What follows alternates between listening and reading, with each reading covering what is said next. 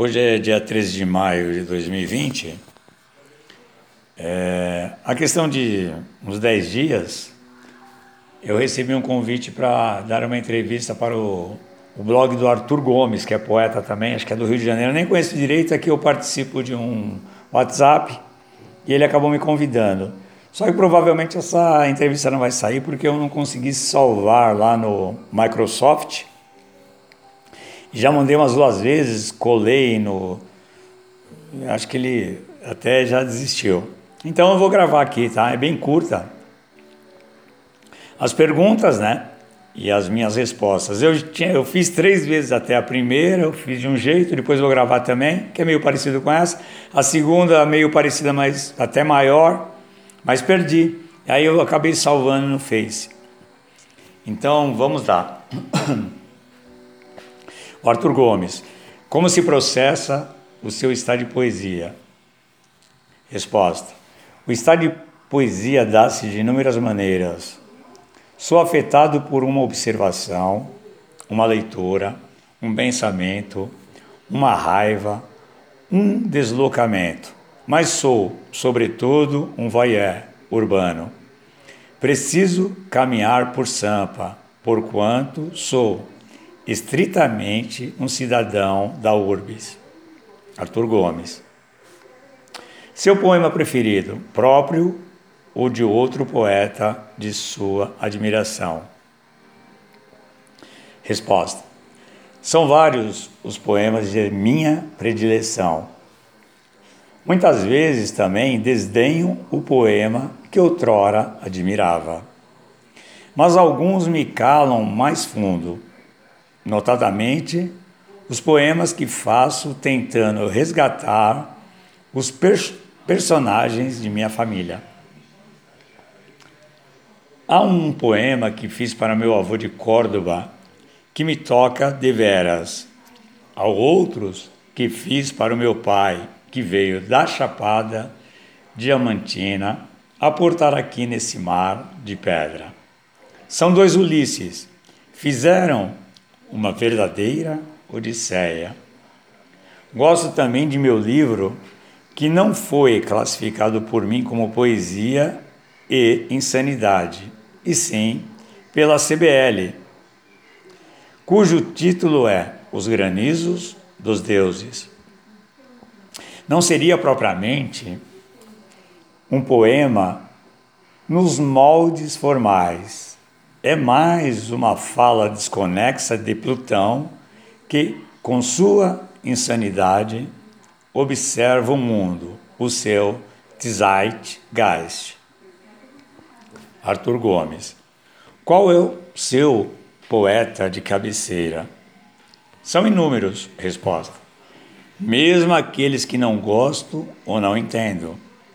Leio tudo que é possível de poesia Sou um leitor voraz de poesia. Leio para aprender, leio para analisar, leio para entender, leio principalmente porque não compreendo. Nesse sentido, passo por Drummond, Ferreira Goulart, Manuel Bandeira, Augusto de Campos, Augusto dos Anjos, Haroldo de Campos, que eu não citei, mas estou citando agora, Cavafis, Chimborska, T.S. Eliot, Wally Salomão e inúmeros contemporâneos.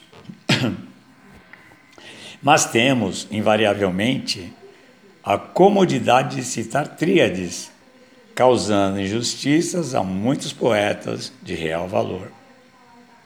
Arthur Gomes. Em seu instante de criação, Existe alguma pedra de toque, algo que o impulsione para escrever? Sim, sempre. Escrevo mais no estado depressivo. Nos momentos de alegria, a poesia se afasta de mim e eu me afasto dela.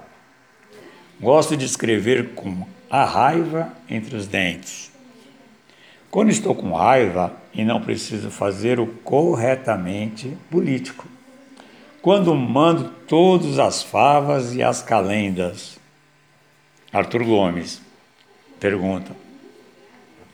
livro que considera definitivo em sua obra. Não tenho um livro definitivo.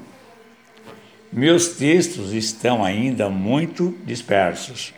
Não existe um corpus.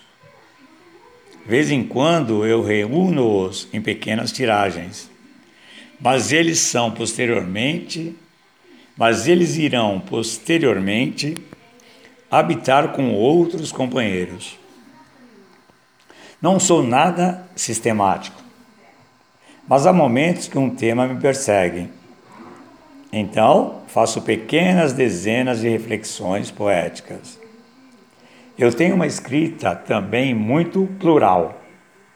Há momentos, poucos, que sou lírico, em outros crítico, memorialístico, etc.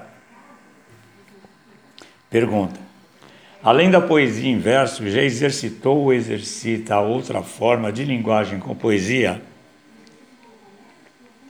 Resposta: Participações em saraus. Organizei também oficinas literárias na Livraria Cortês. Li poemas nos 450 anos de São Paulo, na Praça do Autor, em Pinheiros. Colaborei com o jornal da UBE, da UBE mas não é a minha praia. Depois dessas participações, sinto um sentimento de culpa e julgo que o meu lugar não é ali, que não nasci para ser pop. E aí me isolo. Arthur Gomes pergunta: Qual poema escreveu quando teve uma pedra no meio do caminho? Resposta: Vários. Mas eu posso citar os granizos dos deuses, porque, porque escrevi com muita raiva. Escrevi também o Simulacro do Futuro, tocado por essa raiva.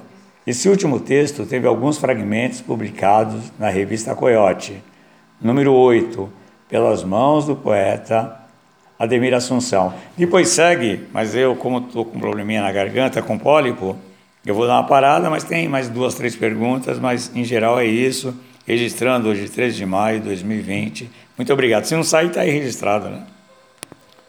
Ok.